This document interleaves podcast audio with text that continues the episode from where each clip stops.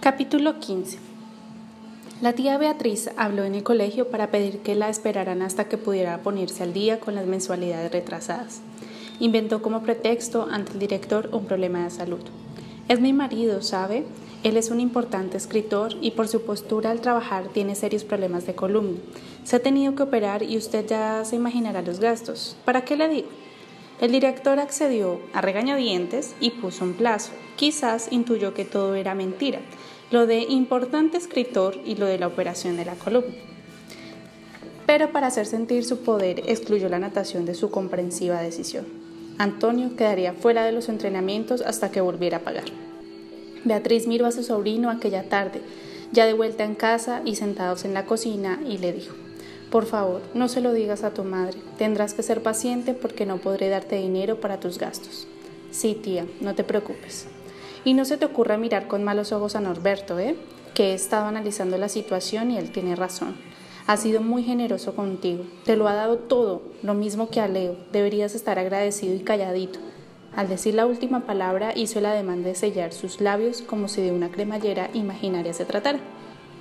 Que yo no te saco en cara nada, Antonio, pero es bueno recordar a quienes le debemos lo que somos y lo que tenemos. Y tú le debes mucho a Norberto. Es un ejemplo para ti. Es el padre que nunca tuviste, porque ese irresponsable que fue tu padre, bueno, ese echó a correr tan pronto, supo que venías en camino. Vaya padre que te consiguió mi hermana. Hasta las sandalias de la playa le duraron más que el marido. Mejor no hablemos de eso, tía. Y yo se lo dije a Alba, ese hombre no te conviene, pero tu madre siempre ha sido una cabeza dura, siempre ha hecho lo que le ha dado la gana, ha sido una irresponsable y ha vivido como si la vida fuera una parranda. Antonio sintió que la sangre le subía a la cabeza, no podía resistir que ofendieran a su madre. Eso no es cierto, tía, mi madre no es una irresponsable. Claro que lo es, a mí, no, a mí me lo vas a decir, a mí que siempre he tenido que apagarle los incendios. Ella trabaja muy duro, lo ha hecho siempre. Sí, claro, si trabajara tan duro ya habría ahorrado el dinero para venir por ti, pero han pasado cuatro años y nada, y es que ella está muy tranquila y cómoda en su casa en Madrid, mientras yo tengo que vérmelas, y no te lo estoy sacando en cara, ¿eh?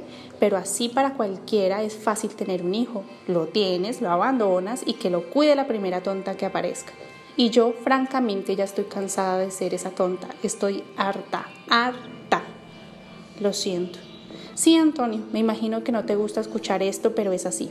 Y yo te quiero mucho porque eres mi sobrino, pero es que solo tengo problemas y problemas y problemas.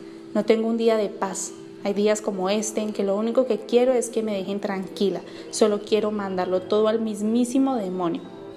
Antonio no pudo más, se dio media vuelta, agarró su mochila y dijo entonces, mándalo entonces, y salió corriendo.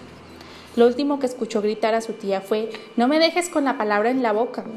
Cruzó la puerta que daba a la calle, sintió el viento helado, pero no se detuvo. Corrió con todas sus fuerzas mientras la lluvia le golpeaba la frente. Corrió y habría querido no detenerse nunca. Cuánto echó de menos la patineta. En ella habría podido volar. Cuando las fuerzas lo vencieron, avanzó a paso lento. Recordó el cuento de Hansel y Gretel, ese que le había leído tantas veces su mamá antes de dormir cuando era un niño.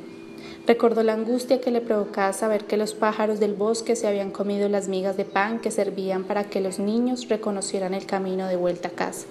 Pensó en ese cuento y por primera vez en su vida quiso que todas las aves del mundo borraran su camino, que nada ni nadie le permitiera volver a casa. Quiso olvidar su historia, su soledad, su dependencia. Quiso olvidar ese lugar en el que tantas veces le habían repetido que ahí nada le pertenecía. Decidió enumerar las razones que lo obligarían a volver y no encontró ninguna. No le importaban la ropa, ni los libros del colegio, ni la computadora, ni nada. Nada me ata, nada me espera, dijo casi aliviado por la sensación de libertad que esa certeza le daba. Y entonces un nombre vino a su mente, Leo. Leo, cabeza de mandarina. Leo, sonrisa de tenedor. Leo, renacuajo. Mi primo Leo, pronunció en voz bajita, convencido de lo mucho que ese nombre significaba para él. En ese momento el timbre de mensaje de su teléfono sonó. Era su madre que le pedía las tres palabras que contaran su día. Antonio no pensó demasiado. Como ya lo había hecho otras veces, mintió casi mecánicamente. Colegio, amigos, piscina. Y al otro lado del mundo, Alba se fue a dormir aliviada de saber que su hijo se encontraba bien.